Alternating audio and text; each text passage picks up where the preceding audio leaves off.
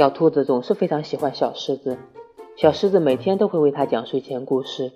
有天晚上小兔子突然对小狮子说我喜欢你。小狮子问咦为什么呀？这么突然是因为我是一只帅气的小狮子吗？小兔子摇了摇头说是因为你是一只给小兔子讲故事的狮子呀。